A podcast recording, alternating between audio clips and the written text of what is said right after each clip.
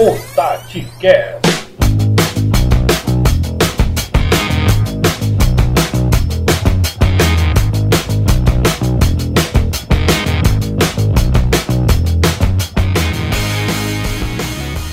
Fala galera do TatiCast, passando aqui para gravar o episódio de número 10. Chegamos ao número 10 aqui no TatiCast.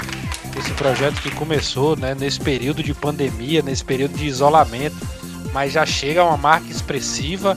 É o começo de um, de um sonho, é o começo de um grande projeto que a gente tem contado com você. Né? Então chegamos ao episódio número 10.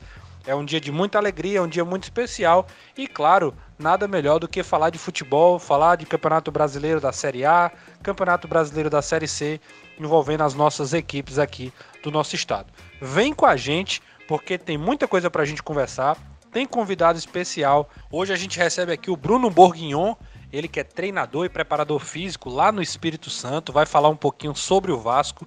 E também a gente recebe o Alcemir Rodrigues, técnico de iniciação no Goiás. São duas pessoas que a gente vai bater um papo, vai ouvir tanto sobre Vasco quanto sobre Goiás. Então fica ligado, porque tem gente muito entendida de futebol falando aqui no TatiCast. Alô! Mandando aquele velho alô pro grande Saulo Alves, né, nosso parceiro aí do Glória e Tradição, podcast que fala do Fortaleza.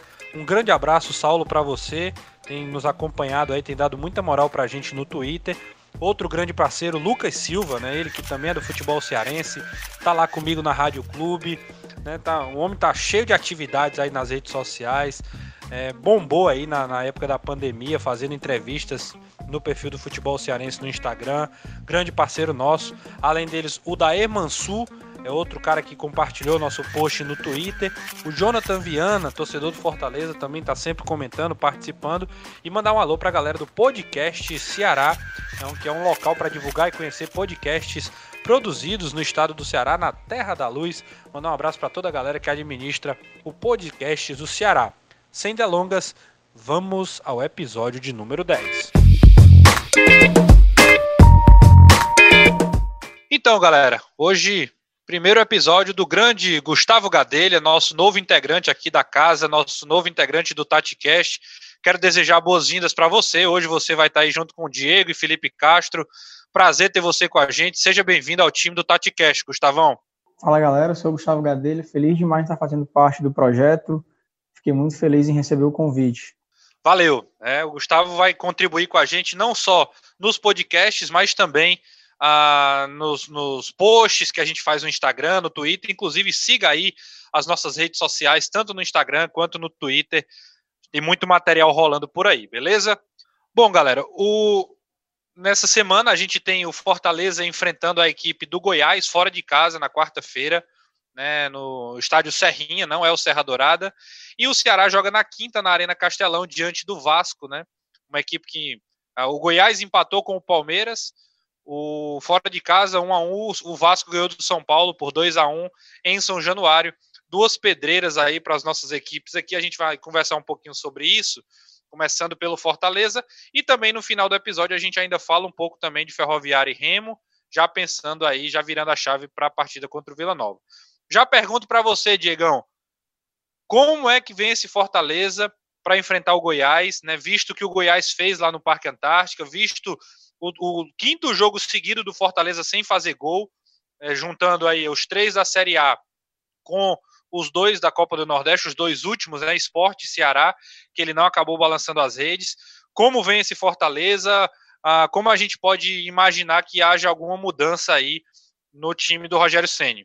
Fala Renato, fala pessoal, né? Vamos para mais um episódio meio mordido, né? Cada um dos cearenses perdeu na rodada. É, quanto ao Fortaleza, acredito que o comportamento deve ser mantido, né? Eu sempre falo sobre isso. É, o Rogério mantém seu sistema, seu comportamento, né, na equipe. Talvez ele mude uma peça ou outra, né? No jogo passado agora contra o Botafogo ele deu oportunidade para o Cariús, né? Infelizmente, é, o tempo que ele esteve em campo, quem, tem, quem teve a posse de bola foi mais o Botafogo, né? E aí o segundo tempo que o Fortaleza é, foi, foi mais propositivo, com um pouco mais de imposição, aí ele acabou saindo, né? Então foi uma infelicidade do Cariús. Então, para o jogo do Goiás, eu acredito que o Rogério, o máximo que ele deva fazer é isso, né? mexer uma peça ou outra de acordo com o desempenho na semana, de acordo com o nível de secar, né, que é a condição física. Então, acredito que não tenha muito mistério, né? Tem só aquela questão da escalação que o Rogério sempre nos surpreende. Então, acredito que ele, que ele deva ter aí a mudança de uma peça ou outra, né? Nesse jogo agora que passou, ele optou pelo Carlinhos e não pelo Bruno Melo, é, optou pelo Carius e não pelo Hélito Paulista, e não pelo David, né, como centroavante. Então, acredito que o Rogério deva mudar uma peça ou outra. Eu não vou me arriscar, porque a gente sempre erra, né, nas nossas previsões, quanto à onzena que o Fortaleza vai pôr em campo. Sim. Mas eu acredito muito que, que, que seja uma equipe que tente propor o jogo, até porque o campo do, do Serra Dourada é muito bom, né, é, é um, vai, vai estar neutro, né, digamos assim, entre aspas, neutro, pelo fato de não ter torcida, então isso interfere menos ainda. Eu acredito que Fortaleza vá pôr a bola no chão, vá procurar conquistar seus espaços, que até conquistou no segundo tempo contra o Botafogo. O que o Fortaleza precisa hoje é saber aproveitar, saber ser eficiente depois que ele conquista esse espaço. Fortaleza tem conquistado o espaço, né? Não acredito que seja uma equipe que venha produzindo pouco, produziu pouco apenas contra o Atlético Paranaense, só que também não adianta produzir e não fazer o gol, né? O David teve uma chance muito clara, com, com bela assistência do Carlinhos, e aquele gol mudaria tudo, né? Mudaria todo esse cenário, mudaria toda essa pressão envolvendo, né? E melhoraria bastante, né? Porque o Botafogo é um adversário direto ali de meio de tabela para a briga de rebaixamento. O Goiás, para mim, está dentro desse contexto, então acredito que um, uma vitória, além de melhorar é, esse ambiente, tirar essa zica, digamos assim, ainda vai ser contra um concorrente direto que vem de dois jogos, é, um empate e uma derrota, apenas dois gols, é, dois gols de bola parada, algo que a gente vai destacar aí no nosso material que vai ser publicado amanhã. Então, Renato, eu acredito que a mudança seja numa peça ou outra de acordo com como vai vir o adversário, que também é outra incógnita, né? Então, retornando os atletas com Covid e tudo, então acredito que o Rogério deve estar muito ligado a isso para mexer uma peça ou outra de acordo com como vai vir o Goiás. Quando o Diego fala amanhã, ele está querendo falar quarta já, né? Dia do jogo, no dia que esse episódio sai. No caso, né, você pode estar tá ouvindo, inclusive, já no dia do jogo, né? Só para deixar explicado. E aí, Filipão, a gente tem números dessa partida, né? Informações aí desse Fortaleza, desse Goiás, desse confronto. O que é que nós temos aí para passar para a galera que está ouvindo a gente? Assim, Renato, o Fortaleza tem primeiro a sequência de números que o Fortaleza já tem na, nessa sequência negativa, né? São cinco jogos sem vencer, pior momento do Rogério Ceni desde que ele é treinador do Fortaleza. Ele, o Fortaleza não passava cinco jogos sem vencer desde 2017. Naquela época, Fortaleza perdeu a final do o CSA, né? E teve os quatro empates na Fares Lopes, dois na semifinal contra Iguatu, dois contra Floresta. Lembrando, eu estou contando esse jogo porque o Fortaleza usou o time principal. Na época, o Fortaleza brigava por uma vaga na Copa do Brasil, não tinha vaga garantida em 2018. Inclusive, com o título do Floresta, o time não conseguiu jogar a competição. Enfim, sobre o, o e tem a questão também dos gols, né? O Fortaleza passou com o resultado de ontem a cinco jogos sem fazer gol, algo que não se repete desde 1981, né? Já são quase 40 anos aí nessa nessa situação bem complexa que o time vem passando nesse momento e que parte muito pelo ao meu ver, pelo trio de meio campo, Juninho, no caso, perdão, Oswaldo, Romarinho e o David. Os três eu acho que estão abaixo do que vinham apresentando antes da parada. O David é bastante criticado pela torcida pelas últimas atuações, até por causa também da expectativa gerada pelo valor financeiro, né? E que não vem criando tanto, Oswaldo meio apagado, Romarinho que é errando muito. No jogo contra o Botafogo, Romarinho só ganhou 3 de 11 divididas. O, o, o David ganhou só 6 de 16. Quer dizer, o, eles não estão conseguindo levar vantagem contra os adversários. Isso atrapalha, principalmente na criação das jogadas, já que o, o Rogério Senna aposta muito no um contra um, principalmente com, com, com, esses jogadores em campo, né? E, enfim, Juninho melhorou nos últimos jogos, teve uma participação melhor nos passes contra o São Paulo, no jogo contra o São Paulo, no, jogo contra o Botafogo também, ele já teve mais de 90% de acerto nos passes, acertou 63 de 70. Quer dizer, o Fortaleza, o meio-campo do Fortaleza começa a, a se acertar, voltar ao, ao, jogo que a gente conhece. Mas, enfim, o ataque segue embaixo. Colocou o Cariús para jogar, tiro, depois não deu certo, trouxe o Wellington Paulista. Enfim, o jogo não vem rendendo. Gabriel Dias também entrou. E esse jogo contra o Goiás vai ser bastante importante, não só porque vai ser contra um adversário direto, como o Goiás também teve algumas perdas por causa da Covid, como mencionamos nos outros episódios. O Goiás teve, chegou a 10 a 12 casos de Covid no elenco. Alguns estão retornando. Por exemplo, o Rafael Moura, no entanto, vai ficar fora porque ele usou um medicamento que pode causar doping, né? Pode ser é, pode dar, causar o doping no, no, no teste. Enfim, é uma perda irreparável para o time. Um jogador que é um dos artilheiros do, do clube na temporada. Tem o Bessa, que é um dos jogadores mais importantes do elenco, tanto na questão do passe quanto na questão dos gols. Ele é o artilheiro da temporada do time, com quatro gols. Tem o Vaz, muito importante na bola parada. É o artilheiro, da, somando 2019 2020, é o jogador que mais fez gols de falta no Brasileirão quatro gols, inclusive o gol de falta contra o Palmeiras foi importantíssimo para conseguir arrancar um ponto. Enfim, tem a volta do Tadeu, provavelmente, no gol, que foi um dos destaques do time na temporada passada, segurando lá atrás e conseguindo acionar o, o Michael na velocidade. Enfim, é um jogo importante. O Fortaleza tem um retrospecto até equilibrável no, jogando em Goiânia contra o Goiás, duas vitórias, dois empates e duas derrotas. Ganhou ano passado na, com o Bruno, gol do Bruno Melo, gol do Oswaldo. Naquela sequência boa que o time chegou até sonhar com a vaga na Libertadores. Enfim, esperar que o Rogério Ceni consiga acertar o rumo dessa fase que aparentemente está custando a passar. É, tá deixando de ser fase para ser uma realidade, né? Permanente na equipe do Fortaleza. Passando a bola para o Gustavo aí, o Fortaleza vem de um jogo mais aba abaixo da expectativa, né? Mais uma vez contra o Botafogo. E aí, Gustavo, eu pergunto para você aí sobre essa esse momento do Fortaleza, né? Agora também já fazendo um paralelo com o ano passado, né? O Fortaleza que ah, todo mundo fala que fez uma grande campanha no passado, mas tem que lembrar que também começou com dificuldades, começou demorando para encaixar. É isso ou, ou, ou, não? O que é que você acha aí sobre essa, essa equipe do Fortaleza? Assim, cara, na minha opinião, o Fortaleza, nas duas primeiras rodadas, perdeu para adversários que não condizem com a sua realidade. É, São Paulo e Atlético Paranaense está em outro nível, em outro patamar, não briga com Fortaleza a briga do Fortaleza é exatamente contra Goiás, contra Botafogo, que empatou em casa. Eu acho que o diferencial está aí. Aquele Fortaleza do ano passado não perdia, não perdia pontos para times que brigavam na mesma, na mesma prateleira.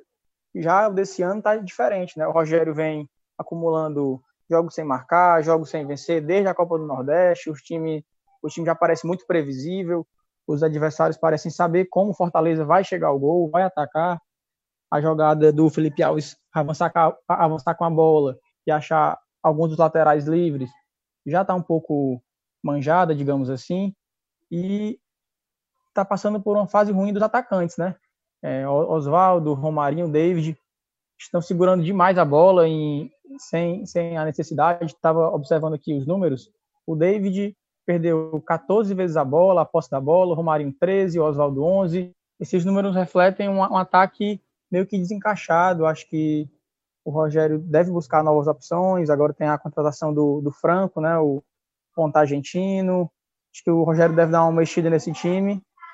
E para esse jogo contra o Goiás vai ser bastante complicado. Acho que jogando fora de casa, a equipe do Goiás tem uma forte bola, uma bola parada muito forte, que é um problema do Fortaleza desde o ano passado, inclusive.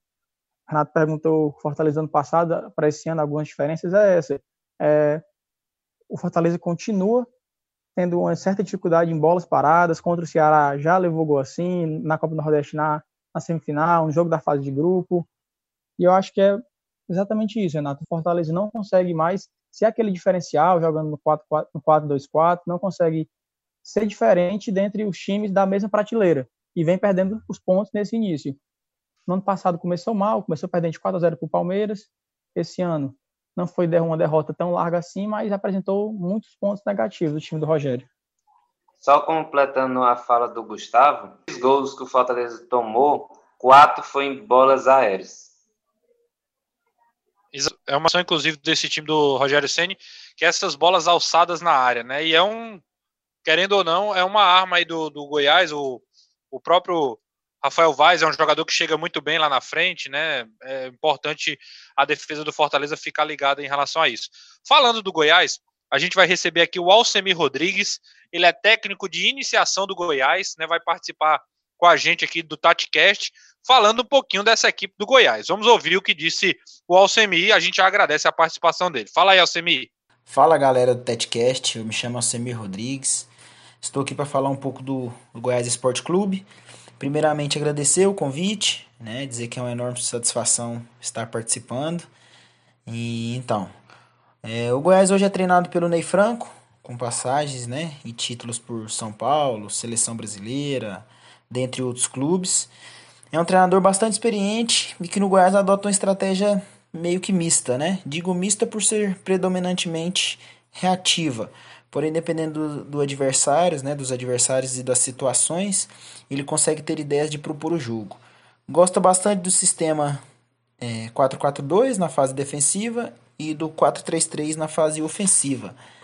É, na fase defensiva, defende com as linhas bem, bem próximas, em bloco médio, de médio para baixo, né, onde os extremos ajudam bastante os laterais na marcação né, dos, dos seus respectivos lados. E ainda não conseguiu encaixar um 11 ideal, né? E recentemente teve seu trabalho prejudicado por conta da Covid-19, onde o Goiás teve 12 é, jogadores positivados né, no elenco para Covid-19 e oito jogadores sendo considerados titulares, né? É, até por isso ficou aí, marcado pela por não ter estreado né, no campeonato contra o São Paulo. É, existia uma, uma grande uma grande é, expectativa para a estreia do Goiás, mas não conseguiu por conta desses, desses casos e o jogo contra o São Paulo foi adiado, né? E posteriormente contra o Atlético Paranaense o Goiás foi com, com um time bastante com um elenco bastante reduzido, até teve que usar alguns jogadores da base. E contra o Palmeiras esses casos de Covid é, aumentaram, né? Tinha os 12 já positivados e posteriormente tiveram mais quatro jogadores com, com, com Covid também. Então, ao todo foram 16 desfalques contra o Palmeiras, mas conseguiu um bom resultado. Então, o Ney Franco na fase ofensiva gosta bastante de, de utilizar a transição rápida, né? Utilizando, se possível, o mínimo de toques possíveis para chegar ao ataque, né? É, para isso, conta com a qualidade de reposição de bola do, do goleiro Tadeu, que inclusive está de volta no jogo contra o Fortaleza, né? Ele foi um dos positivados e vai estar tá de volta já está recuperado, já cumpriu a quarentena. E conta também com a bola longa do zagueiro Rafael Vaz, que quase sempre procura fazer uma ligação direta com os extremos, né, ou com o centroavante, para fazer a parede, para que quem vem de trás, né, os volantes, infiltrando os laterais e os próprios extremos fazendo a diagonal para definir a jogada. E quando o Goiás encara um time mais fechado, né, digamos assim, usa o sistema 3-4-3 para construção. E gosta bastante da saída lavoupiana, né, ou a saída de três, como é mais conhecida, onde ele traz um volante, né, geralmente o Sandro, que, que deve voltar também, foi um dos positivados e deve voltar, onde o Sandro ajuda bastante a, aquela organização ali por dentro dos zagueiros, dá, gosta de dar amplitude aos laterais, né, nesse, nesse sistema do 3-4-3 e a saída lavoupiana, é, usa bastante a profundidade dos extremos, busca jogar pelos lados, né, é, predominante pelo lado, predominantemente pelo lado esquerdo, né, pela capacidade de construção do Rafael Vaz. E, então usa bastante essa qualidade de, de construção e de bola longa e de lançamentos que, que o Rafael Vaz é, consegue oferecer. E tem como destaque, né? Os destaques individuais aí, Tadeu, né? Que é um grande goleiro com um bom comportamento debaixo das traves, né? Defende, defende pênaltis, é, faz grandes defesas e uma boa dominância com os pés, né? Joga bastante bem com os pés também, consegue né, ajudar na construção das jogadas também e nas transições ofensivas rápidas que o Goiás gosta de jogar. Tem o Rafael Vaz também, né, com a boa construção das jogadas na primeira fase de construção. É, boa bola parada, né, inclusive fez o gol no último jogo contra o Palmeiras. É, tem bastante gols com a camisa do Goiás pela, pela, pela qualidade que ele tem na bola parada na, nas cobranças de falta. O Daniel Bessa também, né, um dos destaques com muita qualidade técnica, é o maestro do time é, e dita o ritmo do meio campo do Goiás. E por fim, se puder jogar, o Rafael Moura, né, que ele foi um dos positivados da Covid e ele precisou passar por um tratamento com, com corticoides e o Goiás está tentando a liberação do atleta junto à, à corte de antidopagem. É, é o goleador do time, a referência no ataque, que segura bem a bola na frente e tem um bom jogo aéreo, né? E um bom aproveitamento dentro da área. É, basicamente é isso, acredito que será um bom jogo, bem disputado. E Queria agradecer, né, para finalizar, agradecer a participação, agradecer em nome do, do meu, meu amigo, meu parceiro Diego Ângelo aí, que fez o convite rapidamente, prontamente, né, eu me dispus a, a ajudar, a, a falar pro, pro, pros, nossos amigos aí de, de, de Fortaleza, né, do Ceará e do, e do Brasil. Beleza? Agradeço a participação, a, o convite, a participação. E conte sempre com a gente, conosco aí, para informações aqui dos, né, dos times goianos, para que vocês saibam um pouco mais é, quem o Fortaleza, o Ceará, né, os times daí da região é, do Ceará irá, irá enfrentar. Grande abraço. Tá aí o Alcemi, ele que é técnico de iniciação do Goiás, falando da equipe do Centro-Oeste. Diegão, o que, é que a gente pode a trazer, absorver da palavra aí do Alcemi? É, segundo o relato do Alcemi, né, é um time que passa por um, uma constante mudança, né, é, justamente por conta dos problemas extra-campo. Né.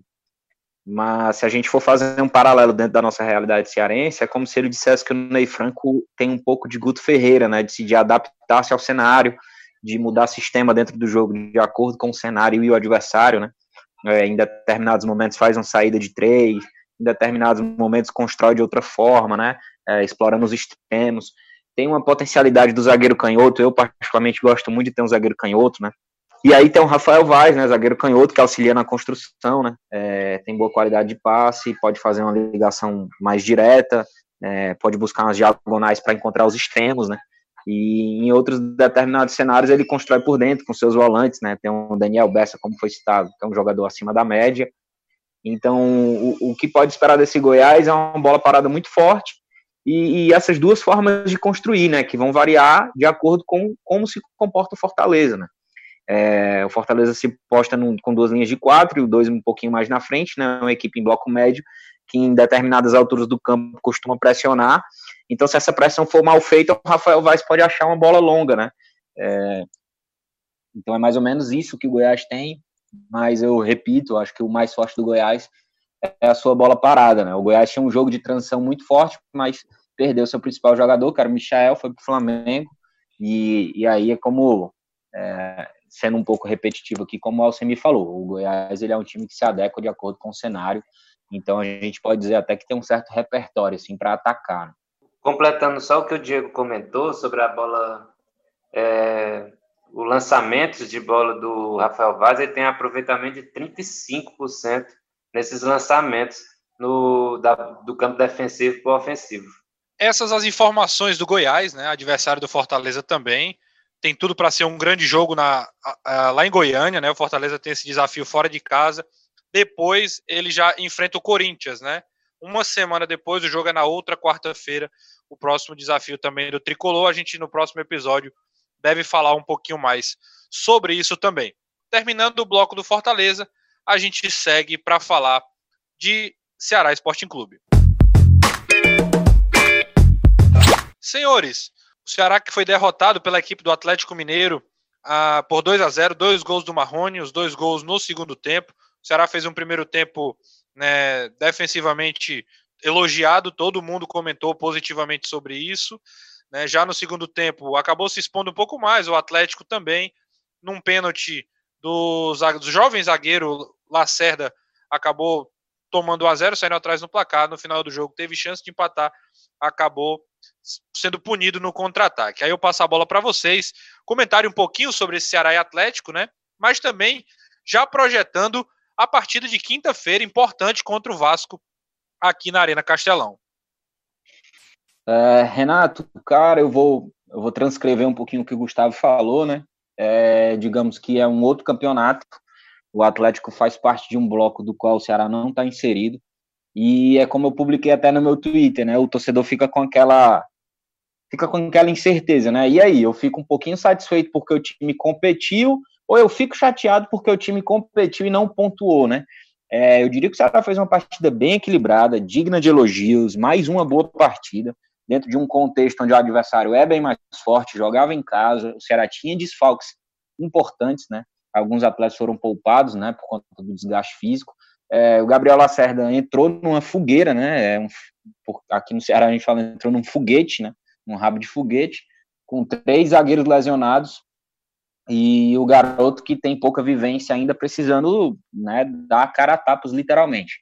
É, é por isso que eu defendi, né, quanto às críticas dos erros cometidos, é, mas do ponto de vista coletivo, vejo uma partida muito equilibrada, segura do Ceará, onde o Ceará teve suas oportunidades, até finalizou mais do que o próprio Atlético. O Felipe, que vai falar dos números, pode falar melhor do que eu. E eu acredito que esses são os comportamentos do Ceará quando ele jogar fora de casa, né? Uma equipe que ficou um pouco menos com a bola, mas teve boas transições, né? É, e tem atletas com essa característica, né? Como o Fabinho, o Matheus, o Sobral, é, eu lembro de um lance aqui que o Fabinho faz, executa a transição, né, recebe a bola, vai na linha de fundo, joga para trás no Sobral. É, para mim, teve uma grata surpresa do Lima, é, jogando, enfim, numa posição onde todo mundo acredita que seja a melhor dele, né, que é como meia central. É, eu acho que na posição ele seria a terceira opção, Vinícius e Bachola à frente, porém ambos lesionados, né, é, estão em processo de final de transição, inclusive. E assim, cara, foi com o que tinha e, e, e competiu né, toma um gol com 20, 25, 27 do segundo tempo, num, erro, né, num erro individual. É, se eu for falar ali de erro coletivo, acredito que o posicionamento do Bruno Pacheco induziu o jogador do Atlético a jogar em outros momentos. É, se ele tivesse mais fechado, perdão, tivesse induzido o jogador do Atlético a abrir o campo, né? É, e se a gente levar em consideração a trave é, como referência, quanto mais jogar para fora, melhor, né? E aí, mas eu acho que não seja uma falha e tudo, é uma, é uma coisa que o Atlético se aproveitou. Até porque o sistema defensivo do Ceará é muito bom, né? E aí tem o segundo gol também, onde o Ceará quase empata, né? O Kleber tem uma finalização no, no, em mais uma boa transição, mais um bom ataque ao último terço do campo. E aí o Kleber quase empata em uma pura infelicidade, uma sequência de infelicidades, né? É, uma finalização do Jacaré que saiu fraco, uma rebatida que o Samuel poderia ter feito, não fez. E aquela, aquele passe de surpresa ali, né, entre na janela entre Lacerda e, e, Luiz Otávio, onde o Luiz Otávio demorou a reagir, né, depois ele foi Diego. até inteligente. Aproveitar que, você tocou, aproveitar que você tocou nesse assunto, né, já que você está narrando aí praticamente como é que foi o lance, comenta também daquele, você falou da demora na reação. Comora, com, é, comenta aquela postagem lá eu não lembro agora nem como é o nome do rapaz, é um português, né, que ele fala exatamente dessa demora, né, da, da posição corporal para reagir à defesa. Renato, é, é, o Pedro Bolsas, ele fazia parte da comissão do Gesualdo, agora no Santos, é um analista português, foi treinador também. Ele é referência, né? E assim, no Brasil a gente fala muito sobre tática coletiva, né? E, e, e os europeus já estão na nossa frente, né? é, eles falam muito sobre pormenores, e um dos grandes pormenores é o perfilamento corporal. E é indicado que o atleta que, deve, que é defensor, que ele tenha como hábito não ficar com os pés paralelos, né? que ele fique é, é, com um perfilamento um pouquinho, um pouquinho agachado, né? com os pés em diagonal, de preferência com o calcanhar facilmente tirado do solo, para que isso facilite o movimento de giro, Se você rever o, o, gol, o movimento de giro do Marrone é porque quando o Atlético rouba a bola, ele já se projeta para fazer o giro. E é nesse momento que ele leva vantagem, a gente chama de vantagem cinética. Né? Então, aquela vantagem foi criada pela tomada de decisão e pelo perfilamento corporal. Repito, não posso considerar uma falha, um erro, mas foi uma vantagem que o Marrone é, levou em consideração aos defensores do Ceará. Então, o poder de reação do Luiz Otávio foi tardio. Isso eu posso levar em consideração vários motivos, inclusive o fato também de ser o último lance do jogo. Né? É, o atleta desgastado tende a ter tomadas de decisões mais lentas. Mas depois também tem que elogiar, né? O, o Luiz Otávio evita de fazer uma falta onde ele seria expulso, aumentaria o prejuízo, né? Já que o Ceará está com um número reduzido de zagueiros. É, eu acredito que a reação do Fernando Praz também foi tardia. O Marrone, o Marrone foi brilhante, né? Ele aumenta o, o espaço de ação dele quando ele dribla para a direita. Só que naquele momento o Fernando Praz também poderia ter tido a percepção que o, que o Marrone é canhoto e poderia ter fechado um pouco mais. Mas eu dou muito mérito ao Atlético, né? Nesse ponto, narrando o, o gol especificamente. O jogo como um todo, repito, o Ceará competiu, teve oportunidade para fazer o gol. E assim, eu prefiro olhar da ótica de quem diz: se o Ceará conseguiu jogar fora de casa contra a equipe que está sendo cotada para ser campeã, ele vai conseguir jogar de igual para igual com todo mundo. Ele só precisa ter um pouquinho mais de eficiência ao atacar. Né? O Ceará fez três gols, né? até uma média até razoável, considerável. Só que ele também precisa é, voltar para o nível defensivo da Copa do Nordeste, que foi muito elogiado, no nível de concentração mais alto, no nível físico mais alto, né? eu acredito que tá, tá dentro do que era esperado, pelo menos por mim. Um ponto em três jogos, você jogando duas vezes fora de casa é, e contra dois times de um bloco mais alto. Para mim, o campeonato do Ceará vai começar a, a, a, receber maiores críticas se os resultados não vierem a partir de agora, porque o Ceará tem cinco jogos contra adversários um pouco mais diretos, se eu considerar que o Santos atualmente não é nenhum bicho de sete cabeças, onde quatro desses jogos vão ser no Castelão. Sequência Vasco-Bahia, né? Tem um clássico rei, tem um fora o Atlético Goianiense e depois pega o Santos. E aí, depois desses cinco jogos, se a pontuação não for minimamente aceitável, as críticas começam sim a, a, a serem validadas, né? A, a, serem pertinentes. Até o momento, toda e qualquer crise que quiserem implementar no Ceará é, é mero devaneio aí, é mera tolice aí de um ou outro torcedor um pouquinho mais emocionado. Isso é a minha opinião, né? Perfeito. Passando a bola aqui para o Felipe, né? A gente até já caminhando para o próximo jogo, contra a equipe do Vasco, né? Quais são os números, né? Quais são as informações dessa partida, mas também já projetando esse time do Ceará aí para as próximas rodadas também, Filipão. E aí, é, é assim, primeiro a questão do, do mal retrospecto que o Ceará tem contra o Vasco, primeiramente, né? O time do Ceará só conseguiu vencer o Vasco jogando aqui em Fortaleza uma vez, naquele jogo da Série B de 2014, né? foram mais seis empates e cinco derrotas. O que vai ser um, um fator a mais para o Ceará driblar para conseguir os três pontos. Também quero destacar, principalmente, o jogador, o artilheiro do Vasco, né, o Cano, que já fez 11 gols dos 16 gols do Vasco na temporada. O Gustavo até comentando no grupo que o, ele fez seis gols nos últimos quatro jogos com o Ramon de treinador. Né? O Vasco que mudou o treinador, saiu o Abel Braga e veio o, o Ramon né, nessa sua primeira experiência como treinador de um clube. Enfim, o, do jogo do Vasco contra o São Paulo, que eu assisti, eu achei um time com algumas ideias interessantes. O time às vezes subia para marcar a saída de bola do São Paulo, pressionava, mas eu achava que em alguns momentos a segunda linha, a linha defensiva, né, de zagueiros, não subia junto. Então ficava um, um espaço entre essas duas linhas que o São Paulo poderia ter aproveitado melhor, mas não fez. E também o Vasco mostrou um time que tem uma dificuldade na saída de bola. Né? O São Paulo pressionou algumas vezes e conseguia, principalmente nos 10 minutos iniciais, roubar a bola e conseguir jogar em velocidade numa transição ofensiva e chegar com perigo ao, ao gol, né? O Vasco também tem uma característica, não teve o Pikachu no jogo, né? Uma perda importante, já que o Théo Pedrinho, se não me engano, comentarista do Grupo Globo, comentou que o, o Pikachu ele sai da, da linha de defesa e vai armar por dentro no meio campo. O Diego e o Gustavo podem até comentar melhor a respeito. E no jogo, como ele não estava presente, o Vasco ainda assim manteve essa ideia de manter um lateral esquerdo mais fixo no campo defensivo, enquanto o lateral direito ia mais para o ataque, mas ele sem a, a, possibilidade de passe, sem tanto poder de passe quanto o Pikachu, ele é mais um jogador mais físico.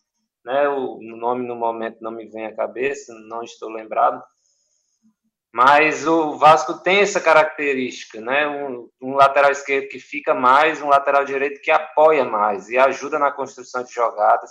Né? O, tem o Benítez forte, tem o menino, o Andrei, muito bom, tanto no poder de marcação, de desarmes, quanto na armação de jogadas. É um time que bastante foca no, no seu centroavante, que é um principalmente principal destaque do time. É, queria destacar também a, a, saída de bola, o Diego também pode falar a respeito, o Gustavo, que é do, do Ricardo Graça. Um, ele tem um poder de passe e principalmente é o jogador que mais acertou passe nesse time. Tem um detalhe aí, né? que pode ajudar nessa saída de bola, principalmente no, no meio campo ofensivo e defensivo. Tem um detalhe aí, né, Felipe? O, o Vasco é uma das poucas equipes, né, até em comum isso, de ter dois zagueiros canhotos, né? O Castanho e o Ricardo Graça são dois zagueiros canhotos. É uma, só, uma, só uma curiosidade, né? Fala aí, Renato, eu ia falar sobre isso, né? Quando o Felipe pediu para eu mencionar, para eu falar, eu ia falar exatamente sobre isso. E eu, quando falei há pouco do, do Rafael Vaz, e quem ouve os episódios com frequência sabe o quanto eu gosto do zagueiro canhoto, né? E aí, até coincidência, né? Interessante ter dois zagueiros canhotos de fato. O Ricardo joga um pouquinho mais pelo lado direito, mas a primeira fase de construção do Vasco, que de fato, como o Felipe lembrou, foi muito ruim no começo do jogo, ela é muito boa quando surge a partir do Ricardo, né? Ele até falou agora há pouco que liderava esse espaço no campo de. na metade mais próxima do seu gol, né? É, não gosto de falar campo de defesa. Para mim, campo de defesa é o campo todo, desde que você não tenha a bola. É, e o Andrei, cara, de todos que você falou, para mim o destaque é o Andrei, é o cara que joga no entrelinhas no 4-1-4-1, é, é um cara que, que fez a transição praticamente sozinho do segundo gol. Né? Ele é um então, dos líderes do, do, no último terço. Ele fez 17 então, passes no último terço, ele só fica atrás do, do Felipe Bastos, tem 18. Então, pois tipo, é, cara. Eu vi, na saída do Raul, eu vi muito torcedor dizendo: ah, uma pena, o Raul, ainda bem que não é o Andrei, segura o Andrei, segura o Andrei. E eu já vinha reparando no André, e no jogo agora de domingo eu fiquei olhando praticamente assim, quase que só para ele, né, em muitos momentos do jogo. As ações dele defensivas e ofensivas são muito boas. Ele é muito bom. Então é um cara que, que, que tem que prestar atenção sim. Se o Ceará sem, o Ceará sem bola precisa fazer uma certa pressão nele, porque se ele tiver espaço para jogar na, no início da construção e no momento que ele rouba a bola, cara, ele, ele, executa as duas fases muito bem. Ele é muito bom jogador. Olho no Andrei. Para passar a bola para o Gustavo, né, o Gustavo também vai falar sobre essa partida, só para só refrescar a memória. A escalação do Vasco foi Fernando Miguel, Caio Tenório, Leandro Castan, Ricardo Graça e Henrique, Andrei, Felipe Baixos, Martim Benítez, Gabriel, Thales Magno e Germancano. E aí, Gustavo, esse Vasco? Assim, o Vasco, como o Felipe falou, sem o Pikachu. É, jogou com Caio Tenório, lateral direito da base, que diferente do, do Iago, sempre busca ali de fundo, sempre busca jogada, jogadas de um dois, normalmente com o Benítez, para avançar a linha de fundo e tentar um cruzamento, o que não conseguiu durante a partida pela forte marcação do Reinaldo. O Reinaldo é, foi responsável pelo escanteio do gol, mas fez uma boa partida defensivamente. O Caio Tenor ainda muito muito jovem, sem muita experiência, foi facilmente anulado na, na sua fase ofensiva. Eu queria destacar também o Felipe Bastos, né, que fez uma partida diferente. Assim, você costuma pensar no Felipe como um cara mais como primeiro volante ou até segundo, mas não, está fazendo um papel praticamente como um segundo atacante. Às vezes não tinha um fôlego de retornar para recompor, inclusive no início do segundo tempo causou muito muito perigo São Paulo nessa jogada pelo lado esquerdo, sem a recomposição do Felipe, deixando o Benítez sobrecarregado. E eu acho que o Vasco foi oferecer perigo também ao Ceará, com o Thales Magno, né, pelo lado esquerdo, um cara muito veloz, jogador que em espaço, em espaço curto pode fazer uma jogada diferente e finalizar a gol. E é basicamente isso. Acho que o Ceará tem que ficar de olho nessas, nessas jovens promessas da base do Vasco e, claro, no Cano, né? Se eu não me engano, o Felipe, que é o cara dos números, o Cano tem, desses 11 gols que ele marcou, sete foram só com apenas um toque na bola. E é um cara que a zaga do Ceará precisa marcar de pertinho. É, eu não sei, Gustavo, se os números são esses, né? O Felipe pode confirmar, mas é um fato que eu já tinha reparado, né? É um cara que joga em um tempo, às vezes pega pouco na bola, ele precisa muito pouco, participa muito pouco, às vezes sai pouco da área para o processo de construção e tal. Mas, cara, a bola pingou na área, ele joga em um tempo, ele, ele é um cara de finalização é, é não condicionada. Ele não precisa condicionar para finalizar. Do jeito que a bola surge, ele se adequa, se adapta, se ajeita e, e, e finaliza, né? Sobre o que tu falou do Thales Magno é bem verdade. Ele é um cara que joga muito bem em espaço de força e espaço de habilidade. E, e, e é vale sim a, a menção ao, ao, garoto que é grande promessa. O detalhe rapidinho que já foi citado é o volante Andrei. O Andrei, vocês falaram que faz muito bem essa parte defensiva e ofensiva. O Andrei também finaliza muito bem de fora da área. Os volantes alvinegros não podem dar o espaço para o Andrei finalizar, que é uma forte qualidade do volante, vem fazendo um ótimo início de Série A.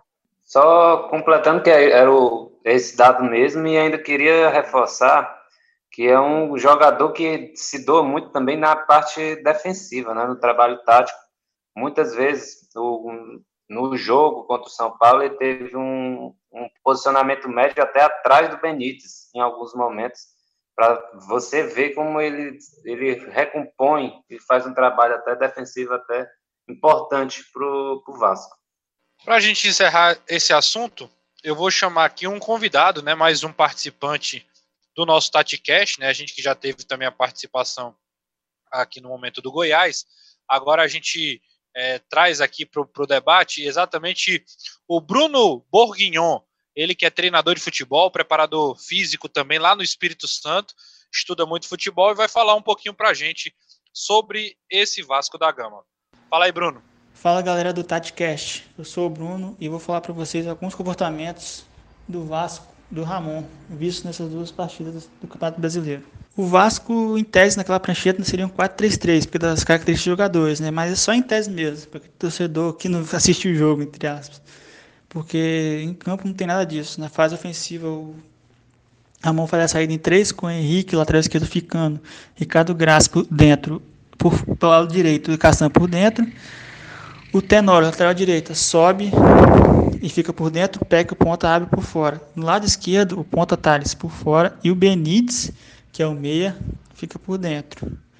E Andrei e Felipe Barros se alternam ali para ajudar nessa saída em três, apoiando entre linhas para receber esse passe. Geralmente, na maioria das vezes, é o Andrei que recebe essa bola. Porque o Andrei tem capacidade de passe muito boa, principalmente de lançamento para os pontas, que o Ramon sempre busca deixar os pontas livres, seja de um lado ou de outro, geralmente do lado contrário, e usa esse passe do Andrei para girar a bola muito rápido e pegar o ponta livre com a defesa aberta. O Cano dispensa comentários, está ali valia mais gols, o time também, porque ele tem 11 gols de 16 da equipe. Então o time faz poucos gols e ele faz o que tem oportunidade. O Vasco cria bastante com o Benítez também. Esse Benítez, o meio argentino que chegou no começo da temporada, parecia meio fora de forma, mas agora se acertou com dribles e passes conscientes ali por dentro que ajudam na criação. Geralmente atrai marcadores e abre espaço para outros jogadores. Na fase defensiva, o Vasco atua no 4-1-4-1. Os pontas recuam, o Cano fica lá na frente. Felipe Basso fecha com o Benítez por dentro, na primeira linha de quatro. O Andrei fica na frente da, da linha defensiva. E a linha de quatro retoma com o Tenório, Graça, Castanha e Henrique do lado esquerdo. O Vasco pressiona alto em alguns momentos, em alguns momentos da partida.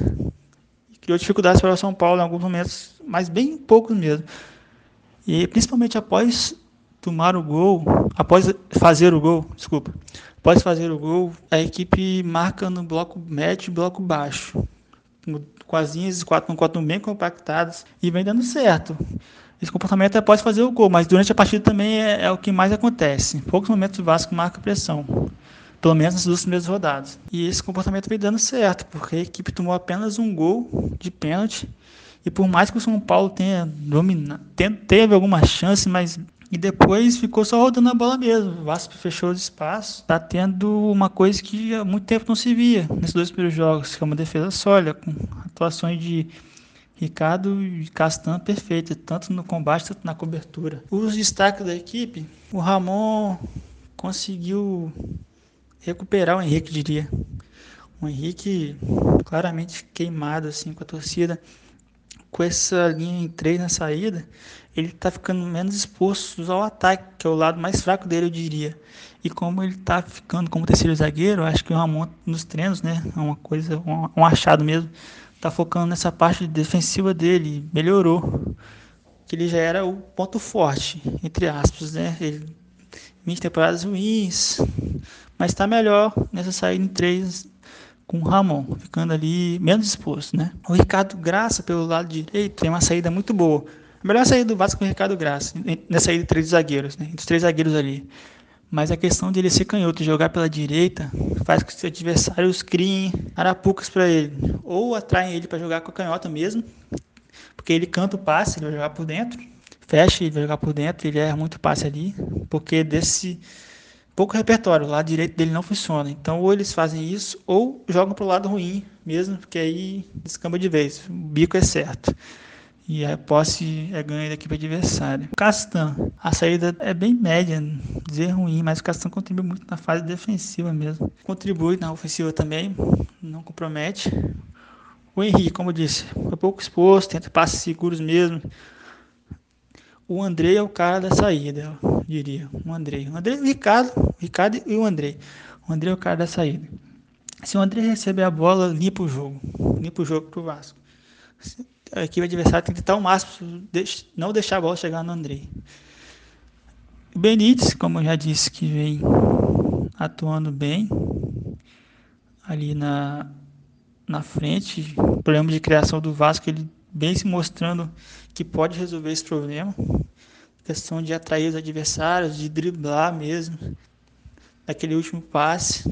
O Thales vem de uma lesão, tá meio inseguro. Contra o São Paulo, teve a melhor atuação desde que voltou, mas ainda muito tímido, muito longe daquele Thales que a torcida gostava e era o xodó no passado, mas ainda com paciência porque conta da lesão. O Peck, lado esquerdo, lado direito do Vasco, né, com o Peck. Eu acho que o lado mais frágil do ataque ainda, porque o Vinícius vinha sendo o melhor jogador do Vasco no, na temporada. E após a lesão, o substituto não existe. E, agora, e ainda agora com o Pikachu machucado lá direito, perdeu muito essa força. O Pikachu por dentro era, era a jogada principal do Vasco. É a principal jogada do Vasco, Pikachu por dentro. O Pikachu por dentro ele tem o poder de romper a última linha absurda. Para a equipe como a do Vasco ele é importantíssimo. E o destaque Cano, né? Que para uma equipe que cria pouco, até agora, né? porque vem na construção, já está jogando, já está criando mais. Uma equipe que cria pouco como o Vasco, o atacante como é importantíssimo. Porque ele tem uma oportunidade e guarda. Então, ele se posiciona muito bem. Dá, dá pontos aqui para o campeonato. A equipe como o Vasco precisa desse cara. Ele deu três pontos agora e dá demonstração que vai dar mais muitos pontos para o Vasco no campeonato em jogos difíceis. É isso, senhores. Falamos. Na verdade, nós destrinchamos aqui as duas partidas entre Fortaleza e Goiás, Goiás e Fortaleza lá em Goiânia, e também entre Ceará e a equipe do Vasco na Arena Castelão. Esses dois jogos, quarta e quinta, respectivamente. Então se liga aí nesse episódio e fica atento à cronologia né, de quando isso vai acontecer. Virando a chave pela última vez, vamos falar do Ferroviário. O Ferrão, senhores, que foi a Belém, passou o primeiro tempo todo ali disputando contra a equipe do Remo, ficou com um jogador a mais e quando todo mundo imaginava que iria né, se desenvolver no jogo, iria dominar a equipe do Remo, toma dois gols, um de bola aérea, né, outro de uma bola cruzada também, apesar de não ter sido alta, né, a bola passa no meio da zaga e o Eduardo Ramos acaba fazendo, completando para o gol, consegue fazer 2 a 1 um num pênalti lá em cima do Elton Rato, mas acabou, acabou sendo derrotado pela equipe paraense. Né? O que é que a gente pode falar desse jogo entre Remo e Ferroviário, já pensando também na próxima partida diante do Vila Nova? É, Renato, eu acredito muito que se nós analisarmos antes do jogo, né, se nós conversássemos e, e a gente dissesse, ah, 2 a 1 um para o Remo, é, não ia haver muita estranheza, né? O Remo é um dos cotados do grupo a se classificar, jogava em casa, né? Só que eu acho que o contexto do jogo, ele, ele meio que se favoreceu ao Ferroviário, né? O Ferroviário teve um primeiro tempo muito bom, é, o Ferroviário teve as melhores oportunidades, seus processos de construção muito bem feitos, né? Com o Wellington Rato, boas chegadas pelo lado esquerdo com o Thiago Costa, assim como foi aqui no Castelão diante do Botafogo, né? É, eu lembro de um lance muito claro que o, que o, o defensor do, do Remo quase fez gol contra, né? Eu gritei gol naquela hora. E aí vem, um, vem uma expulsão, o Ferroviário fica com um jogador a mais, e eu acreditei que o Ferroviário conseguisse né, um, um, resultado até mais expressivo, e que se não conseguisse, o empate até estaria de bom tamanho. Né? É, o Remo me surpreendeu, né, um, um, time que teve bastante atitude com um a menos, é, fez dois gols, e aí o Ferroviário no máximo que conseguiu foi diminuir, né, é, e aí eu fiquei um pouco preocupado, porque o contexto do jogo era favorável para o Ferroviário trazer um ponto, né? É, e aí pega agora um adversário também de certa tradição, que é o Vila Nova, né? Um jogo que vai ter transmissão da TV aberta, vai passar na Band. É, certamente vamos acompanhar, torcer pelo Ferroviário. E aí o Ferroviário vai precisar se impor um pouco mais e ter um pouco mais de atitude. Eu acredito que o Ferroviário jogou dentro da ideia do seu treinador, manteve essa, essa organização, mas para mim faltou atitude. E por mais que a atitude, entre aspas, não entre como componente tático, ele é um, uma vertente fundamental dentro do jogo. Né? Então acredito que faltou um pouquinho de atitude ferroviário para poder trazer pontos de, de Belém. Eu concordo com o que o Diego falou e ainda reforço que o jogo foi a cara dos treinadores, né? Tanto o Mazola com o Remo, um time mais reativo, que espera mais o adversário, até se sente confortável assim, enfrentando um ferroviário do Marcelo Vilar que gosta de propor o jogo, de sair. O exemplo disso, o goleiro do ferroviário, Nicolas, muitas vezes até fazendo dribles para cima do, do, do, atacante adversário. Eu gostei muito da atuação do ferroviário no primeiro tempo. Um time que usava bem os laterais para dar amplitude no campo ofensivo. O Mataus, que substituiu o Casimiro, e o Thiago Costa ficavam muitas vezes abertos para dar esse poder de passo, o Siloé flutuava, muitas vezes saía da ponta esquerda e ia para o meio, ajudar na criação, junto com o Everton Rato e o Kaique.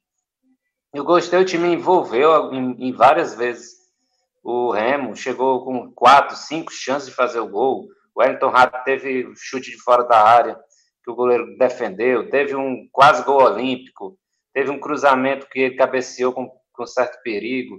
Depois teve esse lance que o, o Diego comentou, que foi a questão do cabeceio, quase gol contra. Enfim, o Favero tinha tudo para sair na frente e conseguir um, até uma importante vitória jogando no, no Mangueirão. Mas aí veio o segundo tempo e o time, o time basicamente cometeu alguns erros, principalmente na, na bola aérea, na bola parada. Primeiro no gol do Fredson, depois no gol do Eduardo Ramos, que é o principal artilheiro do time já na, na, do Remo na temporada, com cinco gols, né? Enfim, o time do Favero não soube aproveitar a vantagem e no segundo tempo parece que se perdeu com o primeiro gol do Remo. Isso pode ser prejudicial, principalmente para a questão psicológica. Você cria, cria, cria e não consegue aproveitar a chance, é, é algo até que prejudica emocionalmente o time para a sequência da competição, se isso ficar no, no ambiente. Se ficar na questão que o time conseguiu criar e contra um Remo, que é um adversário que, em tese, é superior, você imagina que possa conseguir enfrentar qualquer adversário de uma Série C com condições de vencer, tanto em casa quanto fora. Agora precisa realmente aproveitar a chance que cria, senão tende a, a sair derrotado em outros jogos. Para finalizar o papo, eu chamo o Gustavo aí para dar um panorama geral do Ferroviário, assim, uma rápida comentário, o Gustavo acabou não vendo a partida, mas um rápido comentário aí sobre o futuro do Ferrão aí nessa Série C, né? O que é que a gente pode esperar desse time do Marcelo Vilar? É isso, Renato. Eu acho que o Ferroviário tem uma grande chance de passar de fase, né? Atualmente é o terceiro colocado com três pontos. Na próxima rodada visita o Vila Nova, que está invicto na competição, mas o Ferroviário nesses dois jogos, mesmo perdendo para o Remo na rodada passada, tem, acho que é um time que demonstrou grandes valores, né? Trouxe jogadores do, do trouxe o Siloé, que é um, um cara de experiência, já rodado aqui por Ceará, por Horizonte, um cara de bastante que a gente sabe que ele pode entregar para um time como o Ferroviário. E eu creio que o Ferroviário pode ir longe, pode representar muito bem o Ceará nessa Série C e no ano que vem marcar a presença do Estado na Série B. É isso, senhores. Se preparem, inclusive, porque daqui a um mês, né, a gente está gravando esse dia 18 de agosto, dia 19 de setembro começa a Série D do Campeonato Brasileiro e a gente vai falar de Floresta e Guarani aqui também. Ótimo papo, senhores. Boa estreia, viu, Gustavo? Obrigado pela participação. Valeu, obrigado aí. Eu que agradeço a todos vocês pela oportunidade. Como já falei no início, um enorme prazer estar fazendo parte desse grande projeto e enaltecendo cada vez mais os nossos clubes do, do estado do Ceará. Valeu, Gustavão. Agora vamos encerrar esse episódio. Tá aí, galera. Esse é o episódio número 10. Agradecendo a todo mundo que participou, a estreia do grande Gustavo, aos nossos convidados, o Bruno, o Alcemi também. Muito obrigado. Valeu, galera, pela participação. Agradecer ao Filipão, ao Diego pela participação também, pelos comentários sempre muito plausíveis. A gente volta no episódio número 11, já falando aí do pós-jogo dessa semana, né, dessa semana agitada de futebol e depois já falando dos jogos da quinta rodada do Campeonato brasileiro e também jogo do Ceará pela Copa do Brasil.